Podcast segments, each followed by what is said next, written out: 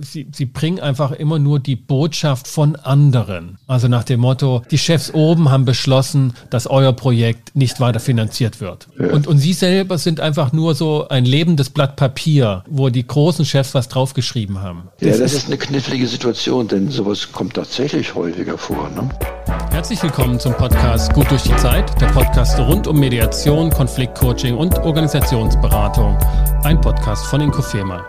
Ich bin Sascha Weigel und begrüße dich und euch zu einer neuen Folge hier im Podcast. Zu Gast ist bei mir heute wieder Rolf Balling, Organisationsberater, lehrender Transaktionsanalytiker sowie Coach für Businessfragen. Ja, hallo, da bin ich doch. Genau. Wieder dabei. Hallo, Rolf. Nach dem Sommer des Jahres 2022, wie geht's dir? Mir geht es ganz wunderbar frisch aus dem Urlaub zurück, aber der große Schock, den man so manche haben, war bei mir nicht. Also nach einem Tag war dann, dann doch die E-Mails, die da liegen geblieben waren, abgearbeitet und jetzt bin ich gut ausgeruht und fröhlich wieder dabei. Also nicht ganz das Geschehen, was wir jetzt heute sozusagen beginnen wollen, hier im Podcast eine kleine Reihe zum Thema schwierige Nachrichten, schlechte Nachrichten. Das ist ja das, was man doch nach so einem Urlaub mit dem Blick ins E-Mail-Fach befürchtet. Hoffentlich kommt da nicht so vieles an. Das wäre ja auch noch eine Form von Kommunikation einer schlechten Nachricht, die einem leichter von der Hand geht. Ja, ja, stimmt. Und man sollte sich mal die andere Seite vorstellen. Ne? Man kommt aus dem Urlaub zurück, ne, hat alles weggebügelt, kommt hin und da hat sich kein Mensch um einen gekümmert, keine Nachrichten oder ja. so. Es hat überhaupt keine Auswirkung gehabt, dass man nicht da war. Ne? Ja. Das, das ist ja, der, ich glaube, das würde einen Manager noch viel mehr erschrecken, als wenn da jetzt 300 Mails im Fach liegen. Ja, genau. Ne? Und, und selbst da kann man diese, was man ja häufig vorfindet, an Rechnungen, kann man noch was Gutes abgewinnen. Wenigstens will jemand was von mir. ja, das stimmt. Ne? Hoffentlich nicht so hoch. Hoffentlich okay. nicht so hoch, genau.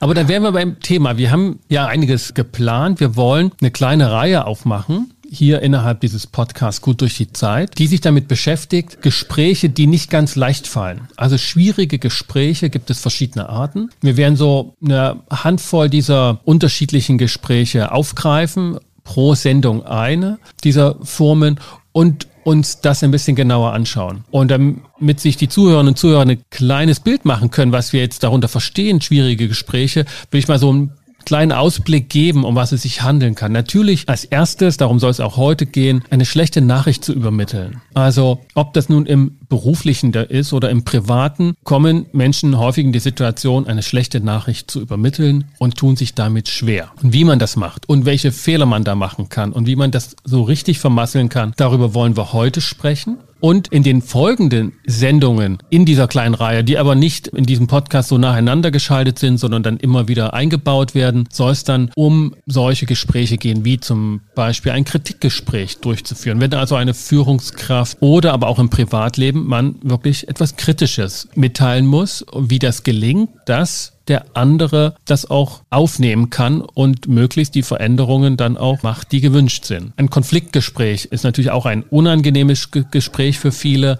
Auch das werden wir nochmal genauer in den Blick nehmen. Und der ein oder andere soll auch Schwierigkeiten haben. Ich weiß nicht, Rolf, ob du da auch Erfahrung hast, aber einige haben Schwierigkeiten, Feedback zu erbitten. Also andere Kollegen zum Beispiel oder aber auch Lebenspartner oder WG-Partner zu fragen, sag mal, wie geht's denn dir mit mir, mit dem, was ich tue, wie ich das mache? Also Feedback zu erbitten. Da ja. heißt es, dass die jungen Leute das viel schneller und auch äh, notwendiger einfordern und bei den Erfahrenen eher Zurückhaltung besteht, möglich auch aufgrund schlechter Erfahrungen. Ja, wahrscheinlich, ne? denn äh, gerade die Älteren, die haben eben auch viel Erfahrung mit sehr unangenehmem Feedback ne, oder sehr abwertendem Feedback ne, oder Feedback, wo man sich dann schämen sollte oder müsste oder tatsächlich tut. Äh, und insofern ist bei Älteren, die kriegen es vielleicht noch hin zu sagen, gib mir doch mal Feedback, aber die Art und Weise, wie sie es sagen, ist dann nicht wirklich einladend. Dann weiß jeder schon, oh, ich, jetzt muss ich ganz vorsichtig sein und ich kann nicht einfach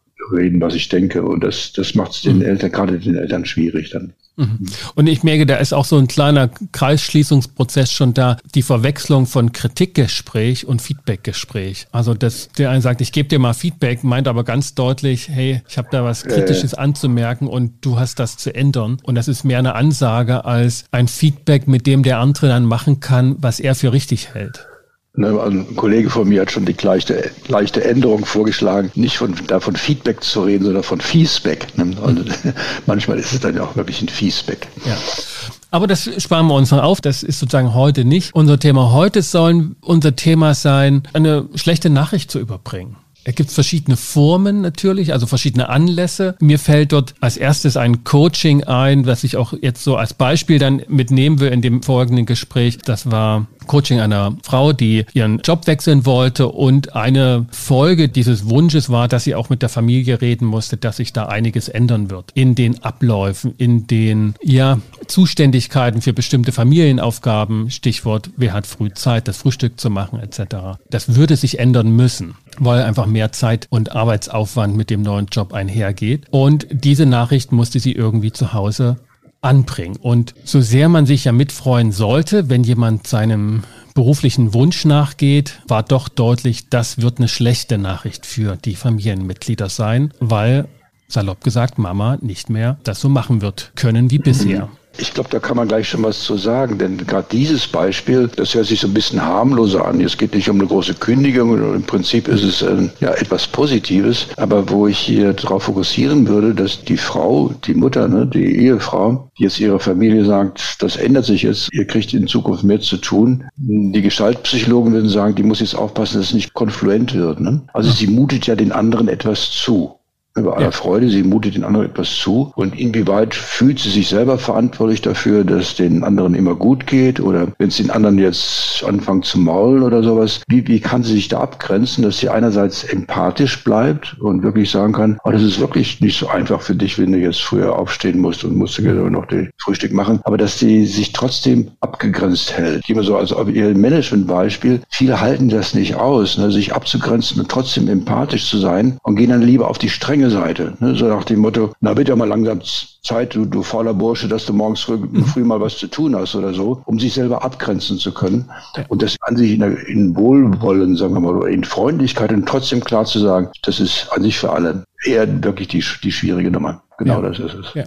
Das war auch sozusagen die Frage, wie geht sie rein in das Gespräch? Also mit welcher Idee? Und das ist häufig bei solchen Gesprächen schon schwierig, klar Position für sich am Anfang zu beziehen. Also ne, der Unterschied, teile ich meiner Familie mit, dass ich das machen werde?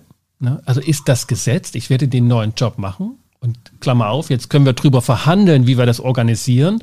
Oder gehe ich in das Gespräch und sage, na ja, ich würde gerne, da hat sich eine Möglichkeit eröffnet und diese Veränderung als solches steht zur Verhandlung. Und das geschieht häufig, wenn man so eine schlechte Nachricht überbringt, dass noch nicht klar ist, was ist gesetzt und was ist nicht verhandelbar und das muss ich übermitteln. Oder mildere ich aus schlechtem Gewissen heraus oder wo, warum auch immer die Nachricht als solches ab und am Ende bleibt gar nicht mehr viel übrig und die Veränderung kommt gar nicht zustande. Ja. Ähnlich bei Führungskräften, die ihren Mitarbeitern mitteilen müssen, dass ne, sich die Kompetenz ändert, die Zuständigkeiten. Ja. Und wenn das nicht gesetzt ist, dann wird dann plötzlich darüber verhandelt und am Ende bleibt es beim Alten. Aber lass sich dieses Beispiel von der, von der Frau, die jetzt ihrer Familie das zumutet, das ist ganz wunderbar. Denn hier kann man sofort differenzieren. Also ich hoffe jetzt mal, dass sie mit ihrem Ehemann das wirklich in der Weise besprochen hat. Wie siehst du denn das? Wer ist für dich okay und sonst was alles? Aber bei manchen äh, Eltern oder Familien wäre es dann das Gleiche mit den Kindern, ne? Also dass die Mutter die Kinder fragt, ob sie denn den anderen Job annehmen darf. Ne? Und das wäre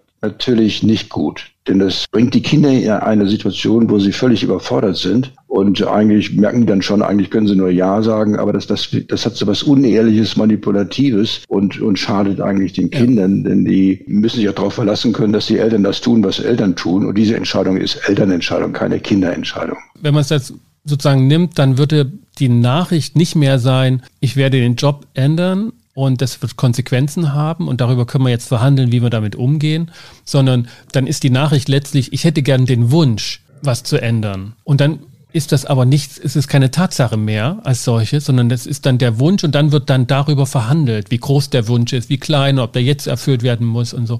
Und so ändert sich häufig aus der Schwierigkeit, eine schlechte Nachricht zu überbringen, also anderen das zuzumuten, dass sie damit umgehen können, ändert sich dann das gesamte Gesprächsthema. Ja, das, ich würde es sogar noch, noch krasser formulieren. Ne? Also die, die Frau sagt jetzt, ich nehme ein Beispiel, also ich würde schon gerne diesen Job machen, ne? aber ich mache es nicht, wenn ihr dann morgens das Frühstück, wenn ihr es alleine machen müsst, das ich gerne mache. Ne? Und ja. wenn ihr dann anfangt zu maulen, das mag ich überhaupt nicht, das halte ich nie aus. Also dann, dann übernehme ich den Job nicht. Ne? Ja, genau. Also da geht sie eigentlich selber in der Kindposition und die Eltern müssen jetzt dafür Verantwortung, die, die Kinder müssen Verantwortung übernehmen, dass es gut läuft und dürfen dann morgens noch nicht mehr maulen, wenn sie jetzt Frühstück machen ja. müssen. Ne? Das wäre dann wirklich eine verkehrte Welt. Ja. Ja, und sie hält sich die Hintertür offen, ob sie wirklich den neuen Job haben Exakt. will. Ne? Da wären wir dann noch so in den Spielen manipulativer Art, also in den psychologischen Spielen, wie sie die TA bezeichnet. Ja. Ich will noch andere Beispiele mit reinbringen, weil dort da ein paar Türen geschlossen sind, die bei diesem Beispiel mit der Frau, mit der Coaching-Klientin noch so offen standen.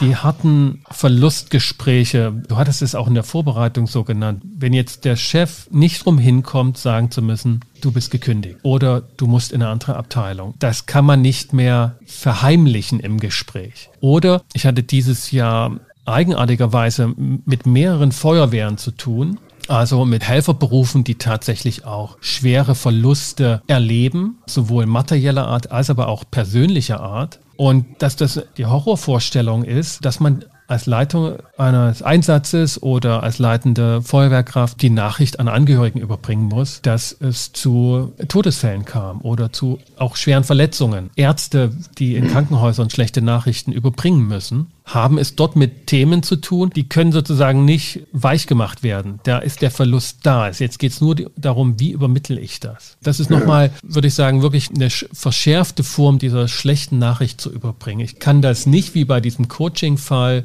noch vorher umgehen. Und da tun sich noch ein paar andere Probleme auf, die man sich machen kann, wenn man eine solche schlechte Nachricht übermitteln muss. Gehen wir mal Schritt für Schritt vor und gucken uns erstmal so ein paar Strukturmerkmale an. Also was macht ein Gespräch das eine schlechte Nachricht übermitteln muss zu so einer Schwierigkeit? Was ist typisch dafür? Zunächst mal würde ich sagen, man muss eine üble Nachricht überbringen. Also, dass man weiß, dass es für den anderen ein Übel ist. Das war bei der Coaching-Klientin nicht von Anfang an der Fall. Die hat gleich nachgedacht, was Gutes daraus werden würde. Ne? Die Kinder könnten mehr Verantwortung übernehmen, der Ehemann könnte mehr mit den Kindern übernehmen und hat sich das versucht, irgendwie schön zu reden. Kennst du das Phänomen, dass sich Klienten die Dinge schönreden, obwohl sie eine schlechte Nachricht übermitteln müssen?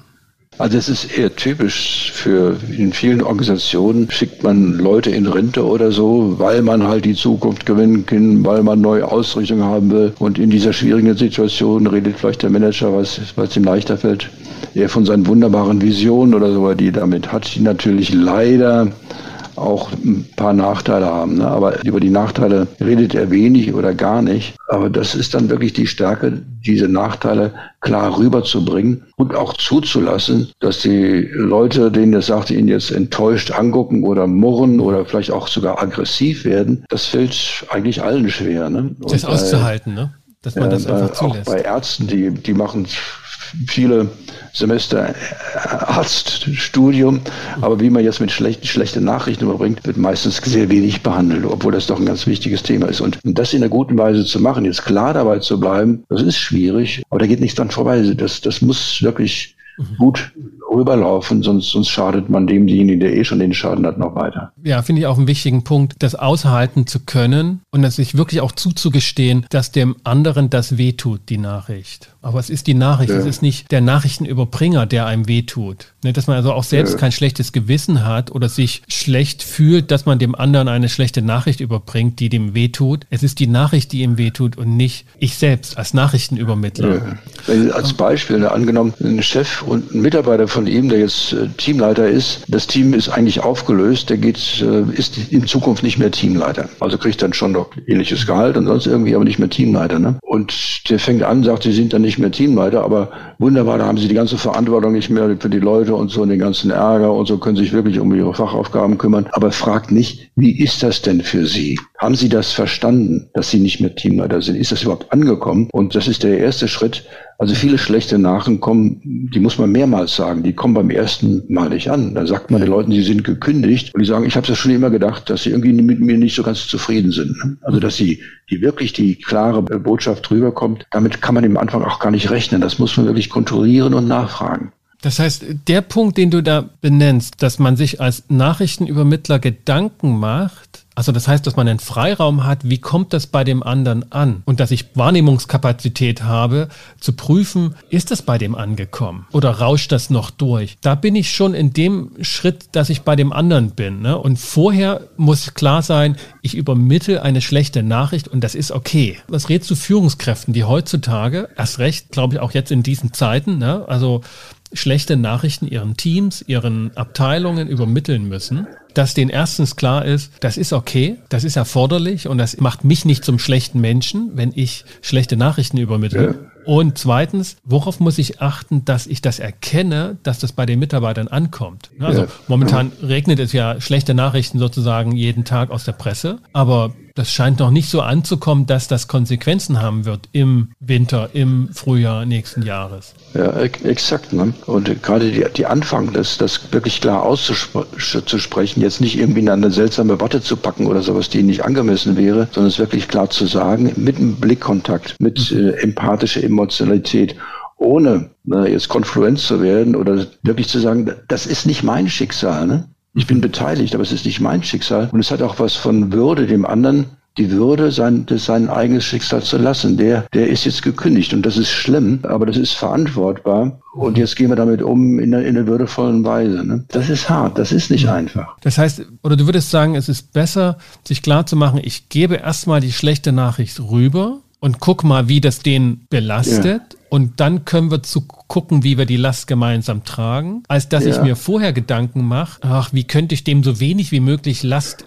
übergeben. Nein, das, nee, das ja. hilft alles nicht. Hilft ne? nicht also ja. es muss rübergekommen sein. Ich würde eine Führungskraft ermutigen, nachzufragen und eher unruhig zu werden, wenn der andere so keine Emotionen zeigt. Mhm dann stimmt das nicht. Also die, in diesem Fall irgendwie auch mal als ja, Beleidigendes oder etwas Böses oder Aggressives oder so. Also das kann man schnell nicht persönlich nehmen und abhaken. Aber wenn da gar nichts kommt, dann wird es gefährlich. Da gibt es ein, ein, schönes Beispiel. Ne? Da gibt es ja, einen mal, Film, in dem George Clooney Up in the Air. Up in the Air. Hat er ja. den Job, Leute, äh, der ist angestellt, praktisch und nicht von Firmen gemietet, weil er den Leuten immer so schön die Auf schlechte Placer. Nachricht überbringen ja. kann. Und das macht er in dem Film auch wirklich brillant psychologisch, also wirklich sehr gut gemacht. Und da ist eine Frau dabei, der er die schlechte Nachricht gibt und die macht das vollkommen emotionslos, so nach dem Motto, ja, so ist im Leben und so. Ne? Mhm.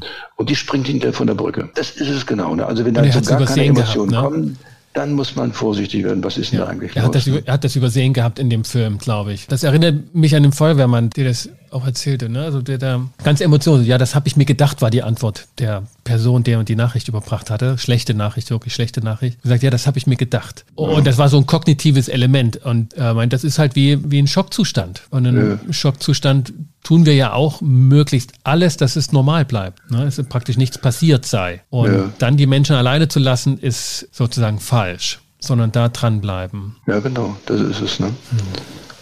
Und es ist auch gar nicht so einfach, dann so zu fragen, dass wirklich die Emotionen Raum bekommen. Ne? Das, äh, um das glaubwürdig zu machen, muss man muss wirklich rüberkommen. Und, und ich werde das aushalten, wenn du jetzt aggressiv bist. Und ich werde es sogar aushalten, wenn du eine Träne verdrückst oder so. Ich halte das aus und ich bleib bei dir. Ne? Das heißt, so vielleicht als Leitlinie, je schwerer die Nachricht ist und je cooler der andere damit vorgibt, umzugehen, desto eher sollte ich misstrauisch bei der eigenen Reaktion sein, wenn ich sage, ach Mensch, das war ja gar nicht so schwer, die Nachricht zu überbringen. Sondern lieber da auf die Bremse treten und nochmal gucken, wie kommt das an, was bedeutet das für den, was werden sie als nächstes tun, wie geht sie mit der Nachricht. Also so lieber, lieber nochmal dranbleiben oder dann nicht drin rum stochern, jetzt mal nee. negativ formuliert. Ja, wenn du, du hast ja eben gesagt, okay, da ist jetzt jemand so eher im Schockzustand. Ne? Ja, woran Dann kann man in, de, genau. in, dem Moment nicht so viel machen, da braucht er vielleicht auch ein bisschen Zeit und Raum. Aber da würde ich auf jeden Fall sehr zeitnah einen Folgetermin vereinbaren. Ne? Da kann man noch ein bisschen weiterreden, aber den wollte ich wiedersehen, möglichst noch am gleichen Tag, spätestens am nächsten Tag vereinbart, um zu sehen, was ist denn daraus geworden. Denn der, der kann jetzt nicht einfach in der Depression oder im Schock bleiben. Der, der, muss, der muss in die Emotionen kommen. Das heißt also gerade im Beruflichen, wo ja schnell dann Gespräche auch beendet sind und dann, dann geht alles so wieder seinen Gang. Zeit muss ich mitbringen, wenn ich eine schlechte Nachricht überbringe. Ja, ja. Ne, das jetzt. Das, lieber dann auch wirklich mehr Zeit mit demjenigen verbringt. Wenn ich die Vermutung habe, der ist in einem Schockzustand, dann bringt es ja nichts zu sagen, ah, Sie sind jetzt in einem Schockzustand. Wird er ja abstreiten. Was kann ich tun?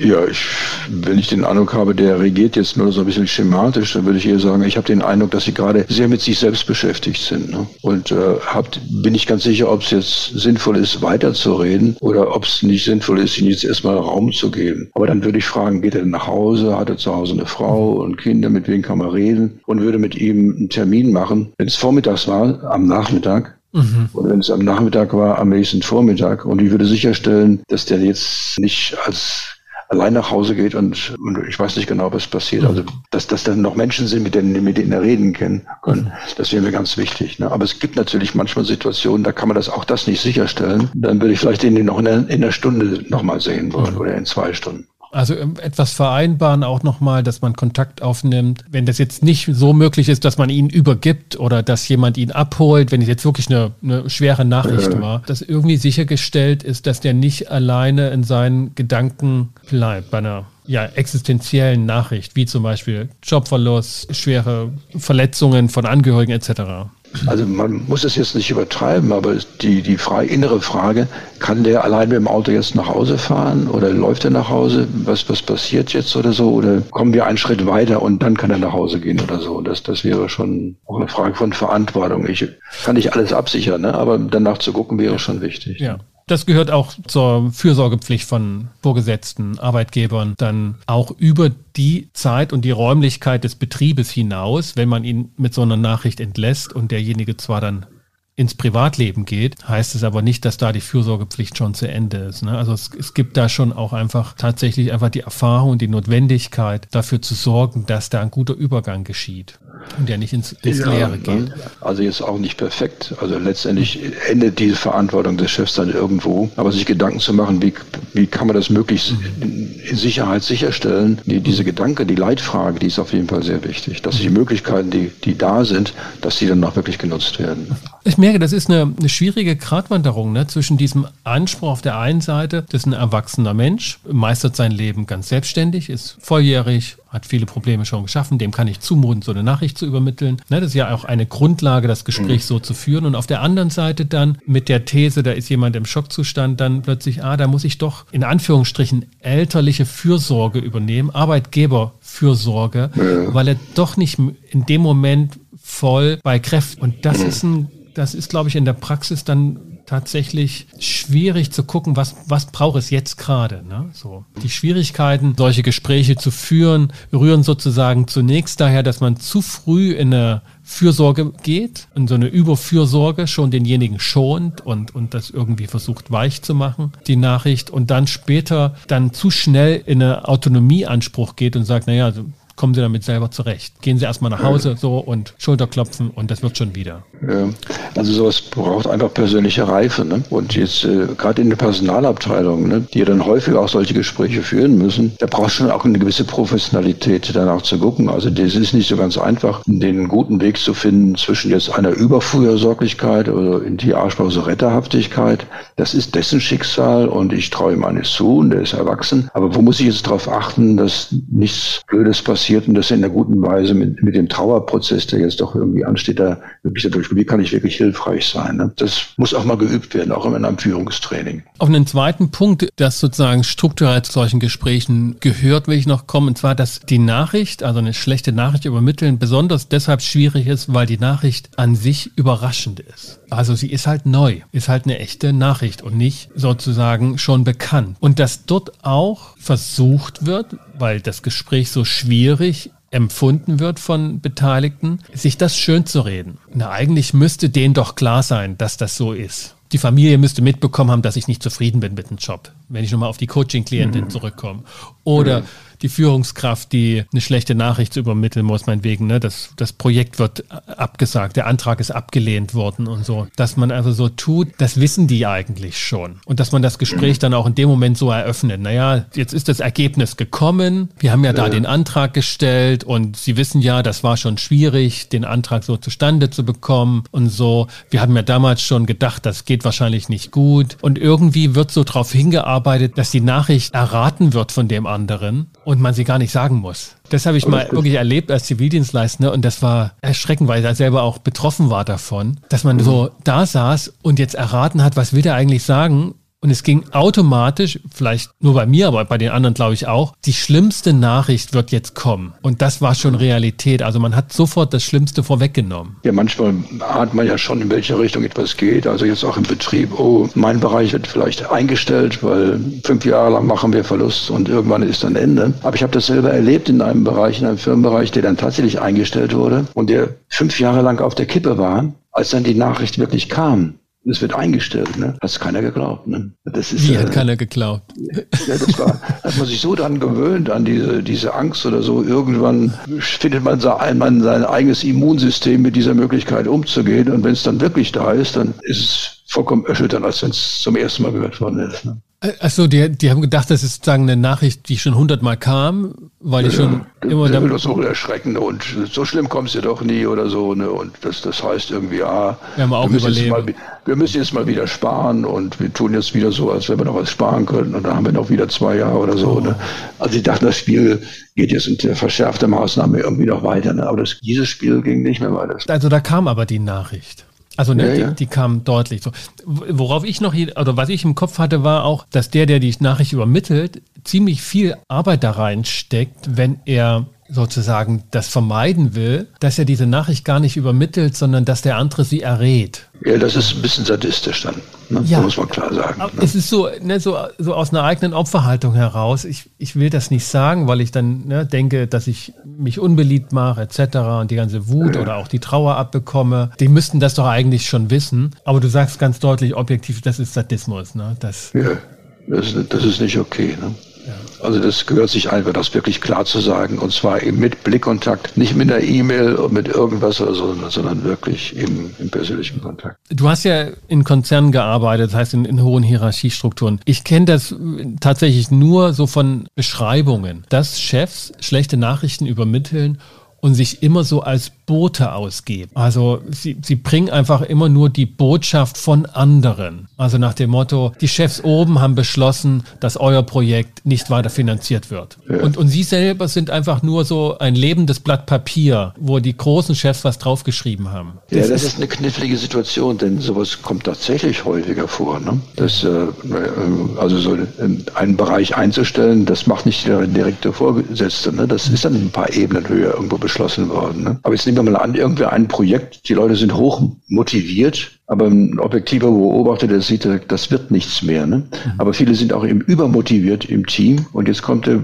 Beschluss, Projekt wird eingestellt und der direkte Teamleiter muss es jetzt verkünden. Ne? Das verlangt jetzt von ihm ein hohes Maß an Einsicht und Loyalität. Bevor der nicht überzeugt ist, dass diese Maßnahme sinnvoll ist, dann wird die Sache bestimmt sehr schief laufen und dann wird er wirklich sagen, die da oben haben es mal wieder nicht begriffen und so. Ne? Und ja. dann da können sie irgendwie gemeinsam trauern. Aber das, das wäre absolut eine Situation, die die ist schädlich für alle. Ne? Und eigentlich müsste dann wirklich bei solchen einschneidenden Sachen nicht nur der Chef verkünden. Da müsste dann eine Ebene oder zwei Ebenen höher jemand auch dabei sagen, ja, und es stimmt, wir haben das beschlossen und selber aber etwas dazu sagen, dass wirklich der im Idealfall der einer von dem Gremium, die das beschlossen haben, wirklich dabei ist und, und dem zustimmt und vielleicht mal kurz erläutert, wieso das geschehen ist. Ne? Das wäre wichtig. Also dort wirklich den Punkt, dass man das in die eigene Überzeugungswelt oder auch, oder einfach, da steht man dazu, dass das jetzt so ist, dass das entschieden wurde und man als Führungskraft auch aus der Organisationsrolle heraus das übermittelt und nicht sich persönlich da rausnimmt gegenüber den Mitarbeitern und sagt, naja, eigentlich stehe ich auf eurer Seite, aber die oben haben beschlossen, dass es so und so ist. Das ist misslich. Ne? Das, ähm ja, ja, das wäre eben die Entscheidung der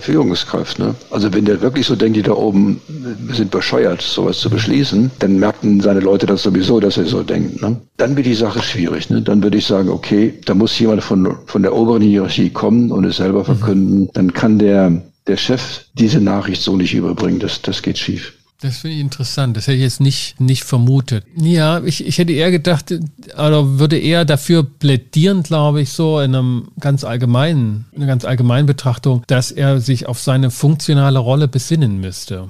Und seinen persönlichen Ansicht da rausnimmt. Aber du hast recht, es ist ja keine persönliche Ansicht, wenn er ja. das fachlich für eine schlechte Entscheidung hält, sondern er kann nicht, tatsächlich ja. fachlich das nicht herausdividieren in so einer funktionalen Rolle, sondern das ist ja seine Rolle, die er da anders, ja. anders leben würde. Das ist ein interessanter Punkt. Denn seine Leute merken das sowieso, dass er emotional ganz woanders ist. Ne? Und die werden ihn natürlich dann auch sofort testen. Ne? Ja. Was ist denn Ihre Meinung dazu? Ist doch ein ziemlicher Blödsinn. Bis jetzt ja. haben Sie immer gesagt, das läuft genau. und jetzt sowas. Was ist denn passiert? Also der, der kommt ruckzuck in die Bedrulle und muss irgendwie Farbe bekennen. Ich habe die Differenz anders. Ich dachte immer, oder habe das bisher so gesehen, dass, ne, wenn die Mitarbeiter fragen, was ist denn Ihre Meinung dazu, dass sie danach fragen, was ihre persönliche Meinung ist. Aber nein, was ist ihre fachliche Meinung dazu? Und in dem Moment sprechen sie ihn ja auch in seiner funktionalen Rolle an. Und da haben sie auch das Recht, eine Antwort zu bekommen. Nämlich, ja. ich halte das für Quatsch. Und es macht gleichzeitig die Hierarchie schwierig. Und die Lösung des Dilemmas wäre tatsächlich, es muss jemand von oben kommen, der da zumindest an der Seite steht und diese Nachricht übermittelt. Das finde ich, finde ich einen klugen Gedanken. Bei der Coaching-Klientin, die da also im Privatleben das mitteilen musste, war das Problem ähnlich strukturell, nur nicht, dass das eine falsche, falsche Entscheidung war oder so von Vorgesetzten, sondern sie wollte sich zunächst rausnehmen in ihrer Person, indem sie mit der Idee kam, das war sozusagen der Auftakt der Coaching-Einheit, da sagte, die wollen mich haben, die Firma will mich haben. Und das will ich meiner Familie mitteilen. Ne? Also sozusagen sich als Spielball sozusagen als nicht Eigenentscheidungen treffend und dafür eintreten, sondern die wollen mich haben und deshalb müssen wir doch alle froh sein und die Veränderungen auf äh, uns nehmen. Ja, das macht eine Argumentationskette auf, die ist absolut nicht gut, denn dann könnten die Kinder, so sind Kinder, sagen, na, wir haben unsere Mama nicht genug haben wollen, deshalb mhm. geht sie jetzt praktisch fremd ach, in die andere gut, Firma. das wäre ja noch ein, ja, okay, die Leseart habe ich noch gar nicht im Blick gehabt. Na, das ist wirklich schwierig. Ne? Ja. Ah, okay. Dann wäre so ein Wettbewerb, wer, wer die Mama mehr haben will, ja, ja, bekommt sie. Ja. ja, stimmt, das war auch noch ein Punkt. Ich hatte eher dafür plädiert zu sagen, nee, sie haben es gar nicht nötig, da jemanden irgendwie vorzuschieben. Das ist ja gut und schön, dass die Firma sie haben will, aber entscheidend ist, was sie wollen und sich damit ja. zeigen, äh, ihrer Familie. Und das ist das Verhandlerbare und nicht, äh, was die Firma will. Genau. Ne? Sie, sie Aber, kann ja sagen, ja. die wollen mich haben. Ne? Und da habe ich die Hoffnung, das wird mit denen gut gehen oder sowas. Ne? Ich habe den Eindruck, ja. wir kommen gut miteinander klar. Ne? Aber das kann nicht das, das, das entscheidende ja. Argument sein, dahin zu gehen. Ne? Bleiben wir doch noch mal kurz bei, der, bei der Mutter mit den Kindern oder sowas. Ne? Ich würde noch was zu der nächsten Gefahr sagen wollen. Ne? Also jetzt die Kinder sitzen jetzt da und sind etwas erschrocken und sonst wie sagen, naja, Mama ist ja okay, ne, das kriegen wir schon hin und so, ne, das, das machen wir schon irgendwie, ne, ganz klar, machen wir. Ne. Aber ne, die Mama ist jetzt furchtbar erleichtert, ja. dass die Kinder jetzt nicht mit, Ach, war mit, gar nicht mit, so schlimm. Mit, mit ihrem Bärchen werfen oder so, ne, und dass es irgendwie geht. Aber was jetzt fehlt, ist die konkrete Auseinandersetzung, wer macht jetzt was. Und das ist die, auch bei Organisationen häufig die Gefahr, dass dann das Feilschen losgeht. Ne? Also jemand verliert seinen Job, hierarchisch oder so. Mhm. Ich habe das mal als jetzt Beispiel und dann erlebt. Und dann kriegt er das Zugeständnis, dass er noch ein Jahr lang in dem Gremium wo er dann eigentlich formal nicht mehr zugehört, noch dabei sein kann. Dass irgendwelche freundliche Lösungen mhm. geschaffen werden, die den Schmerz des Verlustes lindern sollen, aber die einfach untragbar sind und bescheuert sind. Oder jetzt bei den Kindern, die sagen, wir machen das alles, aber wer jetzt morgens wirklich das Frühstück macht oder wer den Mülleimer runterbringt und wer einkauft und wer sorgt oder so, ist überhaupt nicht geklärt. Ne? Und das müsste im nächsten Schritt laufen. Sonst tun die Kinder so, als wenn alles so gewesen ist, wollen wir mal sehen, ob die Mama einfach eine Stunde früher aufsteht und du machst wie früher. Ne? ne? Das ist vollkommen unklar. Wenn der Chef eines Familienunternehmens sagt, ich höre jetzt auf, aber ich brauche noch ein Büro hier und ich komme natürlich jeden Tag wieder ne? und, und ist dann jeden Tag da. Es wird sozusagen zwar eine, eine schlechte Nachricht oder eine große Veränderung angekündigt, aber danach, also es ändert sich inhaltlich nicht. Es macht es ja, ja. nur schwieriger, die Veränderung zu leben. Also ich habe neulich Supervision gemacht für eine, von jemandem, der berät eine, eine, große Familienfirma und da ist genau das. Ne? Der Alte hat sein Büro und sorgt noch rum und macht die Leute Schalu. Aber eine was, macht ihr, was macht ihr die Leute? Schalu? Macht die Leute Schalu ist, ist, ist, ist bisschen schwäbisch, ne? also verrückt. und äh, eine Tochter hat es aber geschafft und hat den Alten rausgeschmissen und gesagt, also bei mir kommst du morgens hier nicht rein. Und wenn du hier zu den Leuten direkt gehst, musst du erst dich bei mir anmelden, sonst gibt es hier Krawall. Ne? Und die suchen auch einen Nachfolger für den Alten. Habe ich gesagt, naja, guckt euch die Frau mal genauer an. Ne? Die, die scheint äh, die richtigen Hosen anzuhaben, die ihr, ihren Mann zu stehen und das zu machen. Ne? Sonst, sonst geht das schief, klar. Ja. Konntet ihr was sagen? Der hat sich rausschmeißen lassen. Von der. Die war so tough und die konnte das in einer Form machen, dass der gar nicht so sehr beleidigt war und hat gesagt, okay, gut, wenn es dich stört und so, dann, dann gehe ich halt. Das würde bedeuten, was die Frau gemacht hat als schlechte Nachricht, das ist eine ganz andere Struktur von Gespräch. Ne? Da, da geht es einfach, Mauern hochzuziehen, abzugrenzen. Da geht es gar nicht so sehr darum, dass derjenige das irgendwie aufnimmt oder so, sondern man weiß dort schon, dass der was dagegen haben wird und ja. dass das jetzt ausgehandelt, ausgekämpft wird. Ne? Und wenn man jetzt ein schlechtes Gewissen hat, ne? mein ja. Gott, und der Alte ist doch immer so ja. und man, kann ich das doch genau. nicht zumuten oder was, dann geht die Sache schief. Ne? Man muss sagen, es wird ihm schwerfallen, aber wir brauchen hier klare Strukturen und wir trauen es ihm zu, dass sich das abzutrauen und damit umzugehen. Wir werden einen Weg finden, dass er noch der alte Senior sein kann in Würde und so, aber hier einfach rumlaufen zu den Leuten, das wird nicht mhm. gehen. Also wenn die Entscheidung getroffen ist, müssen auch Konsequenzen getragen werden. und man genau. kann nicht sagen, ich höre auf, mache aber weiter wie bisher. Also ich hatte mal die Situation in einem, in einem so einem Führungsteam, wo der Alte gesagt, ich ziehe mich zurück. Das war ein Workshop und ist am nächsten Tag eine Stunde zu spät gekommen zu dem Meeting. Ne? Und alle waren jetzt dabei, sich aufzuregen. Ne? Und ich habe gesagt, wunderbares Signal. Er will sich zurückziehen und kommt zu spät. Genauso das brauchst. Also er kriegt eine Sonderrolle, ist nicht mehr dabei, aber hat auch nicht mehr das Privileg, jetzt irgendwie einer von den anderen zu sein, sondern er ist jetzt, kriegt sowas wie einen Gaststatus. Ne? Und das war vielleicht so intuitiv von ihm die Erprobung eines Gaststatus. Ne? Wunderbar, so kann es laufen. Aber ich meine, das ist doch ganz ähnlich die Gefahr, die du in dem Fall vorher beschrieben hattest, dass der trotzdem noch wirksam ist in einer Art und Weise, dass er nicht nur Gast ist, sondern sich ja, breit genau. macht. Und das müssen dann auch die Mitarbeiter kapieren, dass wenn der auftaucht, mhm. kann man mit ihm einen Kaffee trinken oder so, aber er hat einen Gaststatus, der redet jetzt nicht mehr in die Arbeit rein. Ja, das ist eine interessante Konstruktion. Aber gut, das bedeutet, es gibt keine schematischen Lösungen für mich jetzt, sondern es gibt nur Lösungen, die passen müssen und die muss man im konkreten Fall kreieren. Ja, kreieren also bei allen experimentieren. Ne? Also man muss ja. vielleicht nach drei Monaten mal gucken, wie läuft es denn so? Ne? Mhm. Läuft es in die richtige Richtung oder müssen wir was ändern? Oder solltest das, du das, zwei kann man das von vornherein nicht ja. vollkommen super äh, jetzt schon alles klären, aber vielleicht auch mit der Frau, mit ihren Kindern oder sowas. Aber man braucht dann eine Review, um so ja, äh, ja. englischsprachig äh, zu sagen, wie, wie läuft es denn? Läuft es in der richtigen Richtung? Naja, dann wären wir dann schon bei den anderen Gesprächsformen Feedback geben. Wie läuft's? Ne? Rückkopplung, dass man sich selbst nochmal nachsteuern kann und dass das vielleicht da auch nochmal Schwierigkeiten mit sich bringt. Das weiß ich nicht, wie das bei dieser Frau war, aber da könnten wir verschiedene andere Beispiele bringen, wo es ja auch nochmal Herausforderungen gibt, weil die Gespräche als schwierig empfunden werden, entweder weil man Fehler eingestehen muss oder weil man sagt, das reicht noch nicht ganz. Also das gucken wir uns ein andermal an.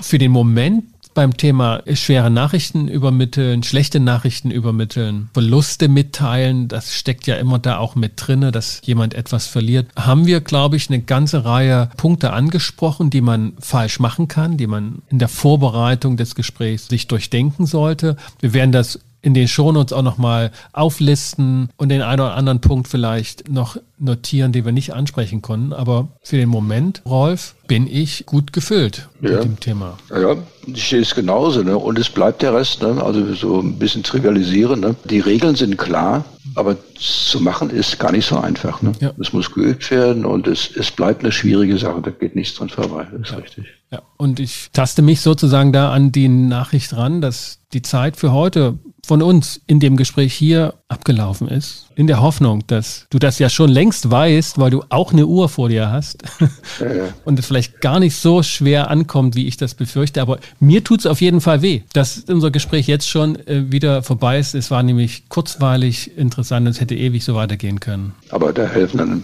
manchmal so Sprüche wie, wenn es richtig gut ist, dann muss man aufhören. Ja, und wir sehen uns ja wieder. Alles klar. Rolf, vielen Dank. Ja, es war ein Vergnügen. Bis Ciao. dann. Das war mein Gespräch mit Rolf Balling. Das Auftaktgespräch zu dieser kleinen Reihe schwierige Gespräche. Wie führt man sie und wie führt man sie nicht, wenn sie zumindest gelingen sollen. Wir haben über die schlechten Nachrichten gesprochen, wie man sie übermittelt, was dabei zu beachten ist. Die Strukturmerkmale von schlechten Nachrichtengesprächen sind drei Punkte. Einmal ein schlechtes Ereignis muss übermittelt werden. Es ist für die Person zumeist überraschend, dass dieses Ereignis eintritt und es ist unabänderlich, es ist unbeeinflussbar und daher nicht verhandelbar und das muss mitgeteilt werden und fällt vielen Menschen schwer, sodass sie da durchaus Fehler begehen beziehungsweise das Gespräch so beginnen, dass es schief geht und danach eher schlechte Gefühle aufkommen. Typische Fehler, die wir genannt haben, sind, dass das Gespräch aufgeschoben wird bis zuletzt oder bis darüber hinaus, dass man sich, naja, da herausnehmen will, dass man sich nicht als ganze Person in 3D da dem Gesprächspartner zur Verfügung stellt, sondern ne, man lässt es schreiben, man schickt eine kurze SMS, man macht auf Konsequenzen aufmerksam oder man geriert sich so als Bote dieser Nachricht und gar nicht als denjenigen, der da auch eine Aktie mit dran hat. Andere Fehlverhalten ist, dass man eher Gerüchte streut, die in diese Richtung deuten, dass man also Andeutungen macht, dass derjenige selber da auf die Idee kommt, dass das eintreten könnte oder dass das verlustig gehen könnte. Oder was auch häufig geschieht, ist, dass die Nachricht umgedeutet wird, dass sie gar nicht so schlimm ist. Schau es dir doch mal positiv an, ist dann eine beliebte Formulierung. Da kannst du wenigstens das und das machen. Also Beschönigungen oder auch, dass man selbst unschuldig daran ist. Unschuldsbeteuerung. Ne? Das haben also andere entschieden. Und weil die das gemacht haben, bin ich eher nur derjenige, der das übermittelt. Auf mich brauchst du nicht sauer sein. All das und noch mehr finden Sie auch nochmal aufbereitet in den Shownotes und auf der Webseite zu dieser Folge. Und wenn Ihnen diese Folge und der Podcast gefällt, dann würde ich mich über ein Feedback freuen. Auf Apple Podcast können Sie diesen Podcast bewerten und sagen Sie auch Ihren Kollegen und Freunden Bescheid, dass hier gepodcastet wird zu Themen des Konfliktmanagements, der Coaching- und Organisationsberatung. Wir werden hier die Reihe fortsetzen mit den Themen Kritikgespräch, Feedback einholen und auch natürlich die Königsdisziplin, ein Konfliktklärungsgespräch durchzuführen, zu initiieren, einstweilen. Und für den Moment bedanke ich mich, dass du und ihr wieder mit dabei wart und verabschiede mich mit den besten Wünschen. Bis zum nächsten Mal. Kommt gut durch die Zeit. Ich bin Sascha Weigel, euer Host von Inkofema, dem Institut für Konflikt- und Verhandlungsmanagement in Leipzig und Partner von professionellen Mediations- und Coaching-Ausbildungen.